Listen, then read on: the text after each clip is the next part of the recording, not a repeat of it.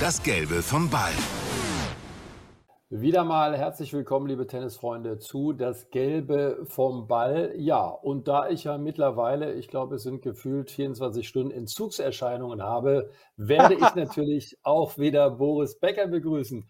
Boris, äh, bist du dem äh, Nachtjetlag von München schon entronnen? Wie geht's dir? Nein, also äh, meine Augenränder sind äh, zu sehen. Ähm, ich äh, wusste nicht, dass man von London nach München und zurück wirklich ein Jetlag bekommt, aber aufgrund unserer Nachtübertragungen habe ich das wirklich. Und äh, ja, ihr habt dich jetzt einen Tag nicht gesehen, vermisst dich schon. Also ich weiß gar nicht, was ich ohne dich tun soll. Ja, deswegen lass uns einfach noch mal ein bisschen über Tennis reden und das Bitte. Besondere, was wir ja erlebt haben. Vielleicht fangen wir mit dem letzten Ereignis an. Ein Novak Djokovic, du, ich habe zurückgedacht damals an Andy Murray, wo er Wimbledon äh, verloren hat, das Finale gegen Federer, ist mittlerweile schon neun Jährchen her. Und durch die Tränen, die er dann vergossen hat, eigentlich, weil er hatte auch ein sehr spezielles Verhältnis zu den englischen Fans gerade, so ein bisschen sich in die Herzen auch begeben hat, beim Joker war das ähnlich. Ich glaube, er hat ja danach gesagt, er war, ist, der Glück, ist der glücklichste Tag mit in seinem Leben, weil er einfach sagen wollte, dass die New Yorker ihn endlich empfangen haben. Was hast du dir dabei gedacht? Weil du hast ja in diesen vielen Jahren, die du mit ihm zusammengearbeitet hast, sicherlich oft über diese Thematik geredet. Es war ein ganz seltsames Bild und wirklich herzzerreißend, finde ich. Ja, erstmal habe ich äh, Novak noch nie auf dem Tennisplatz weinen sehen. Also der muss wirklich emotional so an seiner Grenze oder über die Grenze gegangen sein, mit den, der ganzen Erwartungshaltung erstmal an sich selber. Natürlich wurde seit Wimbledon wahrscheinlich jeden Tag gefragt, ob er es nun schafft mit dem Grand Slam oder Rekordhalter wird von 21 Majors. Und äh, es überkam ihm sozusagen. Und äh, umso erstaunlicher dann seine Rede danach, dass er wirklich, also immer noch mit nassen Augen der New Yorker geklärt hat, heute ist der schönste Tag meines Lebens, weil endlich habe ich das Gefühl, dass ich geliebt und respektiert werde. Und das an einem Tag, wo er vielleicht die einmalige Chance nicht nutzen konnte, alle vier Major in einem Jahr zu gewinnen. Also äh, unglaubliche Situation, ähm, verrückte Gegenwart. Und auch muss man sagen, ja, es ging so ein bisschen vorbei, dass der Gewinner übrigens Daniel Medvedev hieß und nicht Novak Djokovic. Also alles, was man so vorher geschrieben hat, ist dann nicht passiert. Aber noch zurück zum Novak kommen. Also das waren einfach offene, ehrliche und tolle Worte an einem sehr schwierigen Moment. Zu Daniel kommen wir logischerweise gleich. Der Joker hat danach auch gesagt, er ist fast ein bisschen befreit jetzt auch, nachdem alles vorbei ist. Ich glaube, wir haben das ja auch beim Kommentar äh, thematisiert. Die Idee ist entstanden, als er bei den French Open, also Roland Garros gewonnen hat. Da setzte sich das so ein bisschen fest, hey, ich kann es wirklich packen. Wie sehr glaubst du, hat zum Beispiel Tokio auch das Seinige dazu beigetragen? Weil er hatte ja ursprünglich vor den Golden Slam zu schaffen. Äh, war das so ein gewisser Aufbau vielleicht auch, wo dann irgendwann diese Kanalisation des Drucks einfach zu groß wurde? Also wenn man ganz ehrlich ist, äh, weiß ich nicht, ob er wirklich den Golden Slam so auf der Liste hatte. Ich glaube, dass er an den Grand Slams erstmal nach Paris gedacht hat, Wimbledon zu gewinnen, hat er schon einige Male bewiesen. Und dann war eben die Frage, ursprünglich wollte nicht nach Tokio, um sich zu regenerieren und das eine normale Hartplatzturnier äh, Tournee zu bestreiten, um dann US Open zu spielen. Und ich glaube, äh, jetzt im Nachhinein war das alles ein bisschen viel. Äh, jetzt ist er stolzer Serbe und, und er musste natürlich da sein, sein Land vertreten, gar keine Frage. Aber, aber irgendwann ist er auch ein Mensch. Also er kann ja nicht alles immer gewinnen und ertragen und Druck und so weiter und fit sein. Und ich glaube, er hat sich da ähm, verausgabt. Äh, ähm, vielleicht war das alles ein bisschen viel. Vielleicht hätte er eine längere Pause nach Wimbledon brauchen ähm, oder nehmen sollen, wie es immer macht, drei, vier Wochen, und kommt dann erst mit Kanada und Cincinnati zurück und ist dann einfach etwas ausgeruhter vielleicht, als da kurze Zeit nach Wimbledon schon wieder nach Japan zu reisen. Auch die Reisestrapaze im Olympischen ja. Dorf äh, Eröffnungsfeier, das ist alles schön, aber es strengt unglaublich an. Und natürlich auch dann zwangsweise die Frage, ja, Golden Slam. Also da lief vieles, nicht in die richtige Richtung und äh, das Ergebnis hat man im Finale gesehen.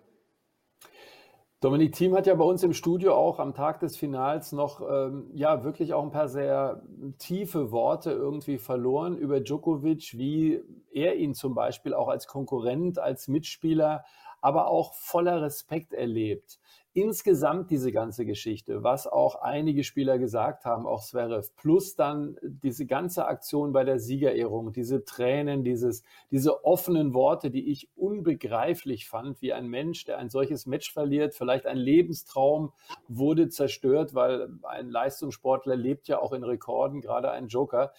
Glaubst du, dass ja. das jetzt auch in der Öffentlichkeit ein anderes Bild äh, von Djokovic ja. darstellt? Ich würde es mir wünschen. Also ich kenne Novak und äh, ich kenne ihn privat, ich kenne ihn beruflich und ich kann nur sagen, à la Bonheur, das ist ein feiner Kerl. Es ist ein Wettkämpfer, der auch mal sich daneben benimmt auf dem Platz, aber wer tut das nicht? Äh, die Öffentlichkeit, auch die Medien müssen sich echt mal daran gewöhnen, dass es nicht nur zwei gibt, sondern noch drei, die tolle Qualitäten haben als Spieler. Und es kann nicht sein, dass dass Novak immer der Böse ist und Roger Rafa immer nur die Guten. Also das ist unfair. Und ich hoffe, dass diese, diese zwei Wochen New York, auch dann das Finale, auch dann die Ansprache und die Reaktion des New Yorker Publikums dafür Sorge tragt, dass er endlich in einem anderen Licht gesehen wird. Er hat sich für Tsitsipas öffentlich ähm, äh, bekehrt nach dem, Finale, nach dem Halbfinale gegen Zverev. Er, er tritt oft für andere Spieler auf. Äh, äh, das wird immer so unter den, äh, den, Teppich gekehrt und keiner, keiner will das irgendwie will das irgendwie wahrnehmen. Und da gibt es eine andere Seite, die ist, die ist sehr sympathisch. Aber ich hoffe, ich hoffe es für ihn, ich hoffe es für seine Familie, dass er endlich etwas fairer behandelt wird, als das bis jetzt der Fall war. Ich finde dazu beigetragen, und da sind wir jetzt endlich auch beim Sieger, sonst geht es uns auch so wie damals Serena Williams gegen Osaka, als Osaka gewann und Serena Williams eigentlich nur in den Schlagzeilen war ich fand das unheimlich erstaunlich. Ich glaube, wir waren beide überrascht, dass Daniel Medvedev äh, sagte, du, ich habe das noch nie gesagt, aber ich werde es jetzt mal tun. Du bist der größte aller Zeiten. Was war das eigentlich für ein Statement? Ja, das ist die Nummer zwei der Welt. Also der kennt sich aus. Der hat gegen Nadal, gegen Federer gespielt, jetzt gegen Novak.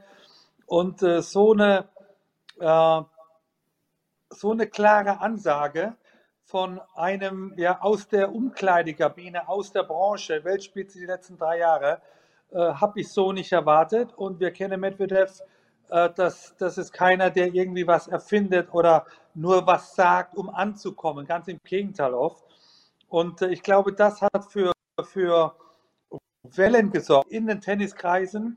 Das hat auch Nadal gehört, das hat auch Feder gehört. Und ja, es ist, es ist seine Meinung. Ich glaube, hätte Novak gewonnen, dann gäbe es die Frage nicht mehr. Äh, trotzdem gibt es jetzt drei mit 20 Major. Es gibt drei absolute Legenden. Und äh, äh jetzt, die Meinung von Medvedev sollte man respektieren. Ja, spielende Legenden und Medvedev, der ja auf diese seltsame Art und Weise mittlerweile, habe ich mir von meinem Sohnemann sagen lassen, das gehört also ähm, zu einem ja, Spiel, FIFA, ne, was man ganz gerne spielt, also diese besondere Art und Weise, wie man hinfällt, so an so einen Fisch äh, ähnelnd. Also er hat sich auch da noch was Besonderes ausgedacht, das ist ja komplett verrückt. Wie beeindruckend war die Leistung? Weil ich finde auch, da wird viel zu wenig drüber geredet. Er hat ein unfassbar selbstbewusstes Tennis gespielt. Also ich sag mal auch, wenn ein Djokovic mental komplett und wenn es nicht um so viel gegangen wäre wie den Grand Slam, auch das wäre eine harte Nuss geworden, gegen diesen Medvedev zu gewinnen. Ja, und das hat er ja auch danach gesagt, dass äh, äh, leider äh, gar niemand so richtig realisiert hat, dass das hier mein erster Grand Slam-Sieg ist. Äh, das lag natürlich an der Vorbereitung mit Djokovic, er wollte Geschichte und natürlich an der jungen Britin äh, Emma Raducanu. Also der hat im, im, im, denkbar ungünstigsten Zeitpunkt sein größtes Turnier gewonnen. Das ist nun mal die Medienwelt. Also wir müssen auch mal fragen, ob das immer alles so richtig ist. Aber du hast vollkommen recht. Der hat einen Satz verloren in sieben Matches, hat fast eigentlich jeden Gegner deklassiert. Das muss man deutlich sagen. Auch ein, ein Djokovic, ist völlig egal, warum das so war.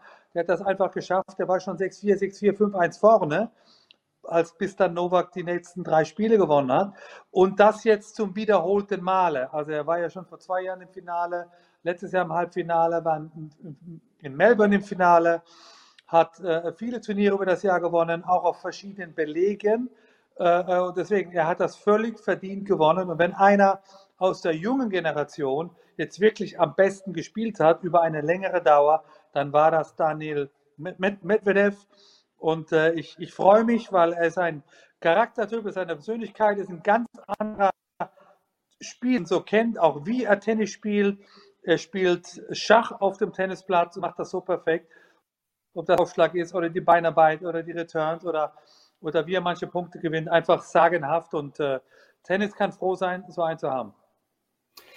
Und wir dürfen auch nicht äh, erwähnen, dass auch aus deutscher Sicht es eigentlich äh, ein sehr erfolgreiches Turnier war. Angie Kerber wieder da, Gojovcik, Otte, die sind auch richtig in den Vordergrund getreten. Und dann haben wir noch einen Alexander Zverev, der natürlich tief enttäuscht war. Mittlerweile geht es ihm wohl wieder ganz gut. Er wird jetzt, glaube ich, in der Fernsehshow auftreten in ein paar Tagen und dann geht es wieder Richtung Tennis. Woran ist er gescheitert? An einem, an diesem Tag über erstaunlicherweise im fünften Satz auch irgendwie frischeren und fitteren Djokovic oder ist er auch an sich selbst gescheitert? Weil, Boris, du weißt, Bilanz gegen Top 10 bei Grand Slams 0 zu 11 aus Sicht von Zverev. Was sagt das aus? Das sind natürlich nackte Tatsachen und äh, äh, das, das ist nun mal so. Aber ich glaube nicht, dass er an einer eigenen Schwäche gescheitert ist gegen Djokovic, sondern einfach war auf der anderen Seite ein Spieler, der wollte Geschichte schreiben und war noch körperlich wie geistig fit genug und hat dann seinen besten Satz im fünften Satz gespielt. Also da kann man Sascha keine Vorwürfe machen. Ähm, Wäre das Halbfinale äh, äh anders gelaufen, äh, äh, hätte er vielleicht äh, gegen, gegen Daniel im Halbfinale gespielt, hätte er vielleicht auch geschlagen. Also war denkbar ungünstig für, für Zverev dass er gegen Djokovic im Halbfinale gespielt hat, weil da war er einfach noch 100 Prozent. Und es gibt ja auch einen Grund. Ich meine, der ist seit Jahren die Nummer 1, hat 20 Major. Also der, der ist schon immer noch sehr, sehr gut. Und, und äh, mir hat aber die Art und Weise gut gefallen, wie Sascha gespielt hat. Über, die ganze, über das ganze Turnier hat, glaube ich, keinen Satz verloren. Hat sehr offensiv auch gespielt. Ob das jetzt beim Aufschlag war was wieder eine absolute Bank ist, oder bei den Return-Spielen kam er oft ans Netz, konnte sein Spiel variabel gestalten. Das ist einfach der beste Zwerg, den ich bis jetzt gesehen habe. Und, und da stört mich auch nicht, dass er im fünften Satz verloren hat. Er muss nur da weitermachen. Es gab vielleicht Momente, wo er ja mehr zubeißen hätte können. Ich habe mit ihm danach gesprochen und hat mir auch gefragt, ja, an was lag es denn? Und er hat gesagt, du, also ich kann das nicht einen Grund geben, nur wenn du wenn du das Türchen auffasst gegen Djokovic und da ist, das ist nur ganz schmal auf, drehte die Tür ein, weil das ist die Chance. Und vielleicht war er in entscheidenden Moment noch ein Ticken zu vorsichtig und ein Ticken zu ja, hoffen, anstatt einfach drauf los und, und äh, vielleicht sogar noch riskanter zu spielen. Aber danach ist man immer klug. Äh, das Risiko wäre gewesen, hätte er mehr Fehler gemacht. Also, äh, äh wenn er einfach weitermacht, er ist für mich der Nächste, äh, äh, der ein, von dieser jungen Garde, der in der Reihe ist, seinen ersten Grand Slam zu gewinnen. Ich äh, halte ihn noch stärker als Tsitsipas. Ja, kann ich nachvollziehen und ich glaube auch, er ist auf jeden Fall noch der Mann, der das dicke Ding noch äh, auf jeden Fall wuppen wird. Vielleicht abschließend jetzt aus deutscher Sicht, ich habe eben schon gesagt, Otto Gojovcik, äh, tolle Überraschung und Angie Kerber hat uns auch sehr gefreut. Ne? Die hat seit der Rasensaison wieder richtig Lust und ich glaube, so dieses Thema vielleicht doch aufzuhören, das ist derzeit überhaupt keins bei ihr. Und sie hat übrigens gegen die Finalistin ja. knapp verloren, ne? by the way. Ja, ja, das muss man auch mal so offen sagen. Also nach Roland Garros dieses Jahr äh, habe ich mir echt Sorgen gemacht, wie lange Angie hier noch spielen will, weil erste Runde verlieren, zweite Runde, das, das hat sie nicht verdient, deswegen spielt sie kein Tennis. Und äh, als es auf die Rasensaison ging, äh, hat dann in Deutschland das Turnier gewonnen, auch ein tolles Wimbledon, Cincinnati war gut, auch äh, US Open war sehr gut, hat er Satz und Break gegen die spätere Finalistin Fernandes. Also das ist einfach eine Angie Kerber, die auf jeden Fall nächstes Jahr noch weiterspielt. Äh, nur das hätte man vom halben Jahr nicht unbedingt so behauptet. Und das ist wirklich ein, ein Quantensprung für sie. Und äh, auch die Erfolge von Otte Gojovcik ähm, sprechen Bände. Nur mein Wunsch ist, weitermachen, Jungs. Jetzt nicht, nicht feiern oder nicht abheben oder nicht die Punkte und das Geld zählen, sondern einfach genauso stark weitermachen. Im Herbst gibt es noch viele Hallenturniere. Das Selbstvertrauen muss jetzt da sein. Auch die, der Glaube an die eigene Stärke muss jetzt da sein. Und einfach auf dieser Welle weiterschwimmen. Dann werdet ihr noch viele Matches bis Jahresende gewinnen. Ja, Gojo jetzt knapp dran an den ersten 100. Bei Otto war es ein bisschen kompliziert. Er hatte letztes Jahr zur gleichen Zeit ein kleineres Turnier richtig gut gespielt. Der hat, glaube ich, nur drei Plätze gut gemacht nach den US Open. Das ist manchmal so dieses seltsame Weltranglistensystem. Aber er hat natürlich auch richtig Lust. Wollen wir hoffen, dass das mit dem Handgelenk ganz gut ist. Ja, jetzt genau. hast du eben schon gesagt, Daniel Medvedev hat gesagt, das Einzige, was mich gestört hat, eigentlich redet keiner über mich, weil da ist so eine 18-jährige Engländerin. Über die reden alle. Nun bist du ja quasi ja im Nabel der Boulevardpresse. Ja, da ist ja die englische äh, Presse wirklich überschäumend. Was machen die denn jetzt aus dieser Wahnsinnsgeschichte? Eine 18-Jährige, die ihr zweites Grand Slam Turnier spielt, über die vor einem Jahr keiner geredet hat, gegen eine 19-Jährige im Endspiel. Aus der Quali jeden Satz gewonnen. Wir haben gehört, es gab mal äh, in der Quali auch äh, zweiter Satz, glaube ich, wo sie 3-5 zurücklag gegen ihre Gegnerin und da hat sie gesagt, jo, es wird, glaube ich, nichts mehr. Was ist da los momentan? Und vor allen Dingen, du hast es ja erlebt als junger Kerl. Was wird sie erwarten in England? Erstmal muss ich jetzt hier eine Lanze brechen für die englischen Medien. Also die Boulevardettes, klar, die sind scharf, aber wir reden jetzt echt Times, Telegraph, mhm. die seriösen Nachrichtenmagazine, ob das die BBC ist, ob das ITV ist. Also alle äh, haben mit Breaking News darauf reagiert. Irgendwie hat es auch jeder Mensch gesehen. Alle, die mich jetzt angerufen haben, hast du die kleine Emma? Ja, ich habe das beruflich gemacht. Ich habe es ich auch gesehen. Und natürlich äh, das, das höchste der Gefühle hat eine, einen persönlichen Brief von der Königin Queen Elizabeth bekommen. Also wenn das äh, keine, keine Huldigung ist, dann, dann weiß ich nicht, äh, was da noch kommen soll. Äh, also das hat hier jeder weg, äh, mitgenommen und ja, wir haben hier einen neuen Superstar. Jetzt geht es aber los. Jetzt geht der Tanz, der Tanz los. Jetzt muss man natürlich mhm. die Leistung bestätigen. Jetzt ist die Messlatte so un unmöglich hoch. Die wird nicht jedes Match für den Rest ihres Lebens gewinnen. Die wird auch mal wieder schlecht spielen, die wird auch mal wieder verlieren. Aber äh, jetzt ist natürlich die Welt auf. Äh, sie wollte ursprünglich ihre Oma besuchen in China äh, dann hat sie den Flug verschoben, weil also der wichtigste ähm, Modeball, äh, der Met Gala, äh, hat jetzt gestern Abend stattgefunden und da war sie natürlich auch vertreten als junge Frau. Also eine ganz neue Zeitreise hat angefangen. Jetzt hoffe ich nur, dass das Umfeld sie weiter schützt, beruhigt, die Prioritäten nicht vergisst, weil sie ist deswegen so populär, weil sie ein Tennismatch gewonnen hat und, und sonst nichts. Und klar, sie hat toll geredet. Die, die äh, Rede nach ihrem Sieg, als wäre es, hätte sie das schon hundertmal gemacht. Also eine Politikerin könnte sich nicht besser ausdrucken als diese 18-jährige Emma Raducano. Also mehr als alles richtig gemacht, aber jetzt geht die eigentliche Arbeit los und die ist nicht immer ganz einfach. Und ich spreche von eigener Erfahrung. Man ist noch am Erwachsenwerden, man macht Fehler, man, man vertraut den falschen Freunden und so weiter und so fort. Und auch das wird ihr passieren, aber ich hoffe, sie wird gut geschützt.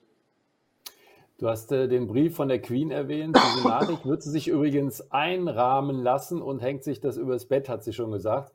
Ist eigentlich ganz gut, dass du es erwähnst. Ich meine, du hast als 17-Jähriger äh, diesen Hype erlebt, was da los war. Wegen dir wurde die Tagesschau äh, verlegt sogar. Das gab es, glaube ich, in Deutschland nur noch bei Steffi Graf, wenn wir im Tennissport reden oder genau. generell vom Sport. Wer war denn so die Leute, die dich geschützt haben? Weil ich glaube, da bin ich komplett bei dir. Das ist das Wichtige. Sie muss jetzt ein stabiles, gutes Umfeld haben. Also noch ein Satz dazu. Also es ist ein offenes Geheimnis, äh, dass sie geadelt wird also so genau mhm. eine Dame wird sie dann, Dame Emma Raducanu, dir mal das mal vor.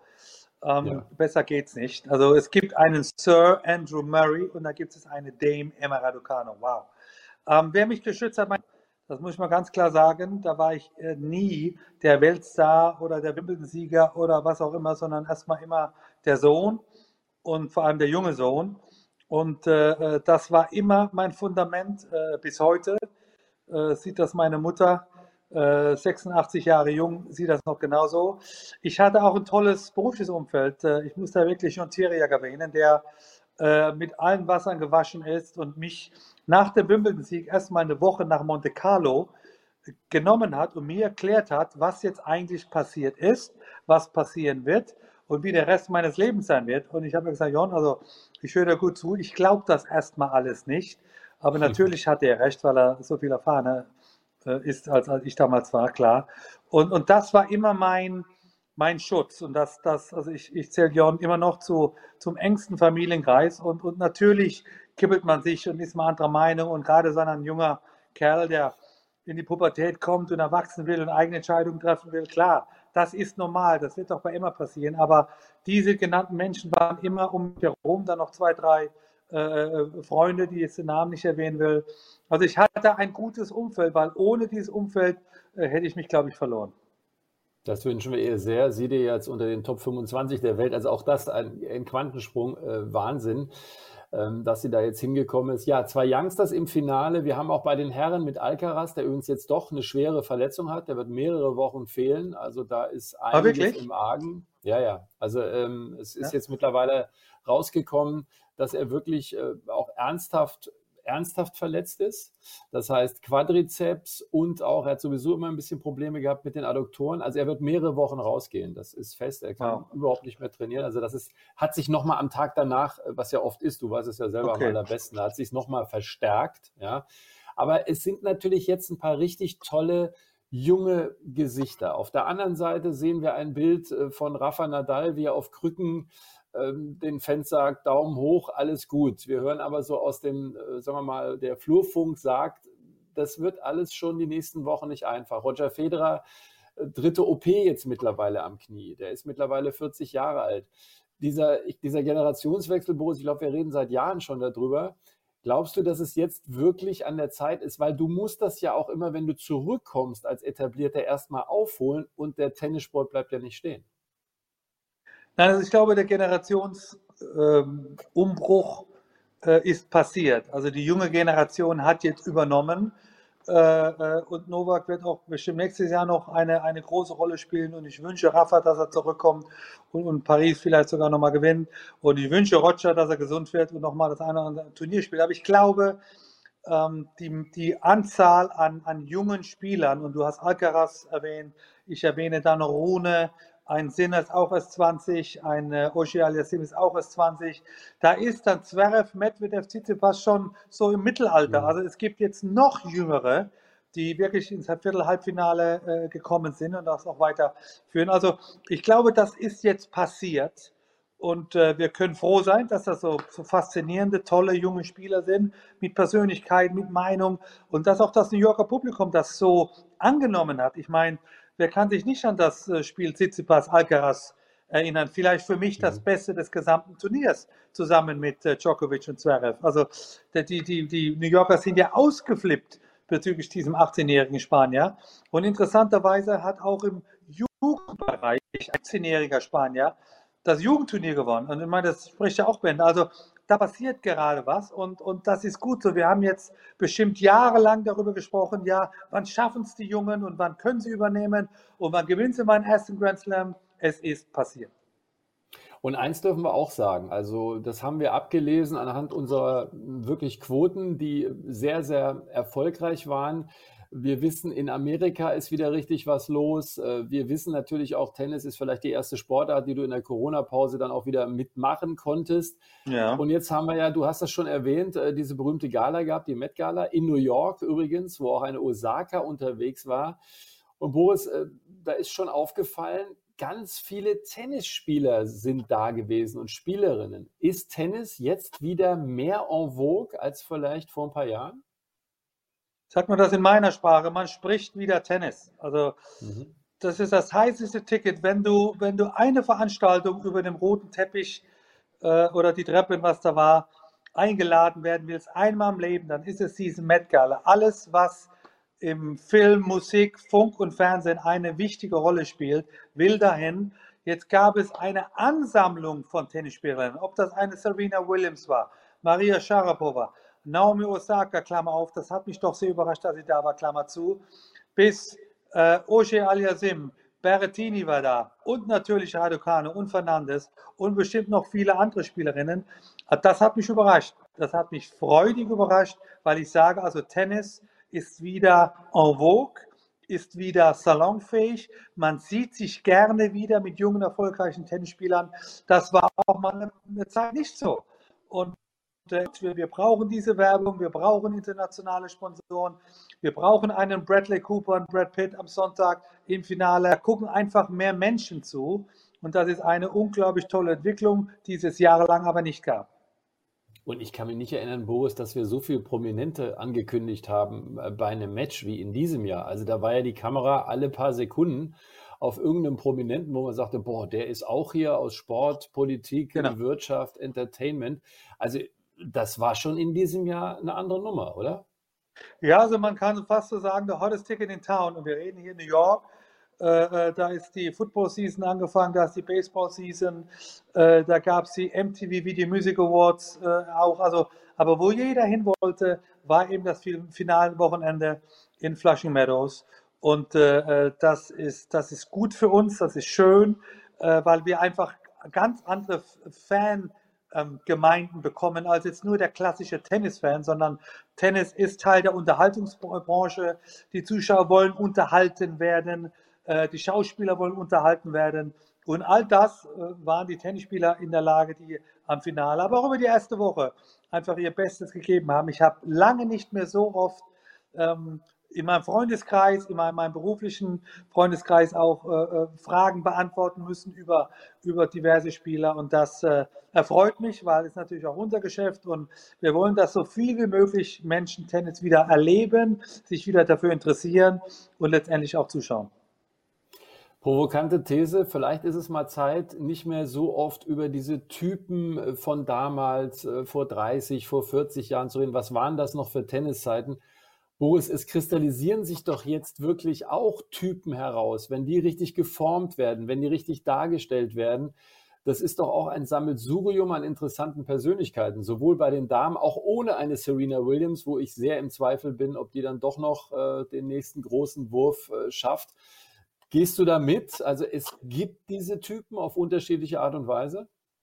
Ich glaube, die Mischung macht Ich habe mich gefreut, dass ein Rod Laver da war. Ich habe mich gefreut, da einen Stan Smith zu sehen. Ich habe mich gefreut, eine Billie Jean King, eine Virginia Way zu sehen. Und, und äh, McEnroe war auch dabei und, und viele. Und dann Andy Roddick haben wir auch gesehen. Also die Mischung macht, wo wir, glaube ich, wenn ich Fehler, aber daran gewöhnen müssen. Wir haben jetzt einfach 15 Jahre lang bei den Herren vor allem über Federer, Nadal und Djokovic gesprochen. Warum? Weil sie halt alles gewonnen haben. Also es blieb uns gar nichts anderes übrig. Nur wir müssen uns jetzt gewöhnen, über die andere Generation zu sprechen und ob die Medvedev und Zverev und Alcazar und, und Ogier Lassim wieder alle heißen. Und bei den Damen genauso. Wir haben einfach sehr lange über die Königin Serena Williams gesprochen, weil sie es einfach ist. Und, und natürlich aus deutschem, äh, äh, äh deutschem äh, Hintergrund Angie Kerber, weil sie einfach das auch gewonnen hat. Nur äh, Fernandes und ähm, äh, ähm, Raducanu äh, äh, haben es verdient, dass sie jetzt im Mittelpunkt stehen und dass das auch die nächsten Wochen so weitergeht. Äh, also wir müssen unsere Hausaufgaben machen und einfach mehr Recherche, um über diese jungen Wilden zu sprechen, die, die alles mitbringen, was sich der Tennisfan so wünschen. Tennissport, Attraktivität. Ich glaube vielleicht, äh, trotz vieler Prognosen, wieder an mehr Offensivtennis in der Zukunft. Was ist deine Meinung? Also das ist, äh, äh, muss man mal so das Damentennis mal beleuchten. Für mich spielt Raducanu und Fernandes ein anderes Tennis. Das ist eine neue offensive Form des Tennissportes. Da können die, die anderen kaum mithalten, weil die zwei werden besser, die werden das verfeinern. Äh, dieses, ich gehe in die Rallye und warte mal ab, bis der andere den Ball verschlägt, ich glaube, das ist vorbei. Äh, bei den Herren genauso. Also mit wie viel Power und, und Topspinner ein Alcazar gespielt hat, äh, wie offensiv ein Sinner da im dritten Satz gespielt hat gegen, gegen Zverev, wie ein Rune da im zweiten Satz gegen Djokovic gespielt hat mit 18 Jahren, das ist eine neue Power. Äh, die, die trainieren anders, äh, die sagen mehr, aber anders. Die, die, sind, die sind unglaublich ähm, äh, äh, stark, die haben unglaublich viel Power und die, die drücken es auf den Platz aus. Und da muss ich wirklich die, die Arrivierten, die Generation, die jetzt, die jetzt schon sehr gut ist, die müssen sich daran gewöhnen. Und beim Damen-Tennis müssen sich alle warm anziehen, weil da gibt es eine neue Spielweise. Ja, und ich glaube, man kann auch sagen, bei Raducano, unabhängig jetzt keinen Satz verloren, was es noch nie gab, durch die Quali gespielt. Ich finde auch, Boris, die Art und Weise, wie sie das mental gemeistert hat im Finale, das zeigt schon, dass die aber ein komplettes Paket hat, das äh, vielleicht noch einiges erhoffen lässt. Man muss immer vorsichtig sein, sie ist sehr jung, aber du weißt, was ich meine.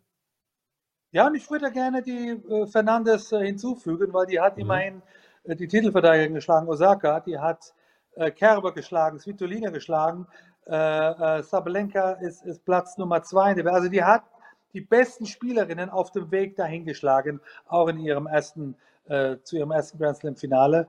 Und äh, der Vorteil ist, wenn man 18, 19 ist, man hat noch keine negativen Erfahrungen, man denkt nicht so viel nach, äh, man freut sich überhaupt so gut und so weit vorne mitspielen zu können. Also ist alles nur positiv. Das wird auch noch eine Zeit bleiben.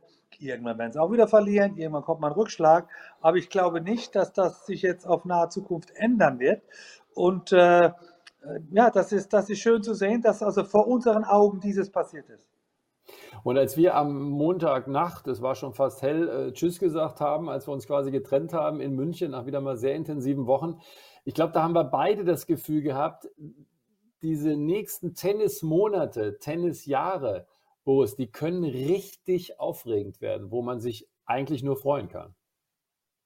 Ja, jetzt beginnt die Hallensaison. Das ist bei den Herren behaupte ich mal, spannender bei den Damen. Da hört es jetzt bald auf mit dem WTR-Finale. Bei den Herren geht es jetzt noch richtig weiter. Da gibt es noch zwei Masters-Turniere in Shanghai und in Paris und dann eben das ATP-Finale zum ersten Mal in Turin. Und da will ich eben sehen, dass sich die, die Leistungen äh, äh, konstant weitersetzt von Medvedev, von Zverev. Und ich bin auch gespannt auf, auf Djokovic, wie er diese Niederlage ähm, verkraftet? Wie, wie stark kommt er zurück? Oder kommt er nicht mehr zurück dieses Jahr? Also ich glaube, da ist alles möglich. Und ich freue mich dann auf Melbourne, weil wir dann wirklich sehen, können die Jungen diese Leistung von New York bestätigen oder war das vielleicht ihre, ihre berühmten 15 Minuten? Ich glaube es nicht, aber dort müssen sie, müssen sie äh, beweisen, dass sie so gut sind dort ist die Messlatte hoch, aber das sind doch alle spannende Voraussetzungen, die wir so vor einem Jahr noch nicht hatten. Da wussten wir, da geht es um Esparti, kommt Kerber zurück, gewinnt Sabalenka erstes Grand Slam.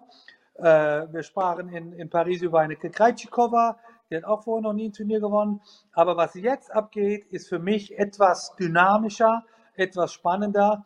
Und ich glaube, die ganze Welt gibt mir auch recht, weil die Medienberichterstattung war noch seit langer Zeit nicht mehr so groß, wie das jetzt der Fall ist.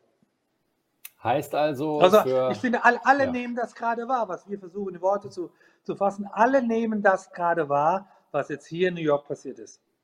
Genau, das meine ich. Und deswegen freuen wir uns eigentlich schon äh, aufs nächste Grand Slam-Turnier. Dann, äh, weil der Tennissport sich echt entwickelt, weil es viele neue Geschichten gibt, die hoffentlich weitergeschrieben werden. Ja, Boris, ich sage dir vielen Dank. Ne? Da hätten wir ja. jetzt mal die Grand Slam-Saison erledigt. Ne? Und ja. äh, bleib gesund vor allen Dingen. Bis bald. Wir werden ja immer mal wieder ab und zu im Podcast quatschen. Alles Ganz Gute sicher. und äh, liebe Zuschauer, und, das äh, war's. gut, ja? Ciao, ciao. Genau, das Gelbe vom Ball. Das war das Gelbe vom Ball, der Eurosport Tennis Podcast.